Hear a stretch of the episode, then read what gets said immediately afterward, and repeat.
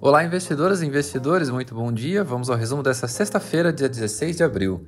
O Supremo Tribunal Federal anulou por oito votos a três a condenação de Lula na Lava Jato, permitindo assim que ele dispute as eleições de 2022.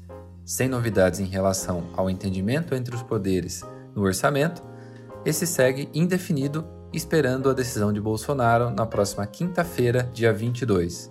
Já na CPI do Covid, Omar Aziz será o presidente e Eduardo Braga o relator. Favorece em partes o governo federal, que se compararam com a possibilidade que havia de que Renan Calheiros assumisse a relatoria. Nos Estados Unidos, balanços fortes levam as bolsas às novas máximas, com S&P subindo 1,11%, em nova máxima histórica aos 4.170 pontos. Já o Dow Jones subiu 0,9% e Nasdaq 1,31%, ajudada pelo leve recuo dos juros por lá. Aqui o Ibovespa chegou a alcançar a marca de 121.408 pontos na máxima do dia, mas fechou um pouco abaixo, aos 120.700, ainda em alta de 0,34%. A Petrobras operou em baixa, fechando em queda de 1,95 as ações da PN e 1,72 as ações da ON, acompanhando a cautela em relação à política de preços e a véspera da reunião do Conselho de Administração. O petróleo, que já havia subido forte no dia anterior, seguiu em alta, subindo perto de 0,5%. Minério de ferro, em novo salto, subindo 3%, levou as ações da Vale à nova máxima, subindo 1,13% no dia. A empresa se consolida acima dos 100 reais e gestores ainda veem desconto de aproximadamente 30% em relação aos pares dela. Os Minas subiu 0,91%, CSN 1,16 e Gerdau 0,71.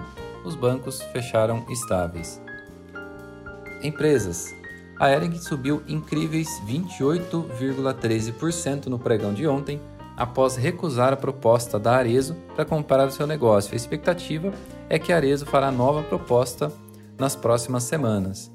As ações da HGTX subiram, ganharam, perdão, 782 milhões em valor de mercado apenas em um dia.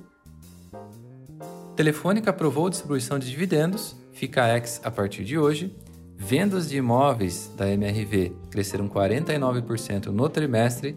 Vendas líquidas da incorporadora Lave, empresa do grupo da Cirela, tiveram alta de 217,9% na comparação anual.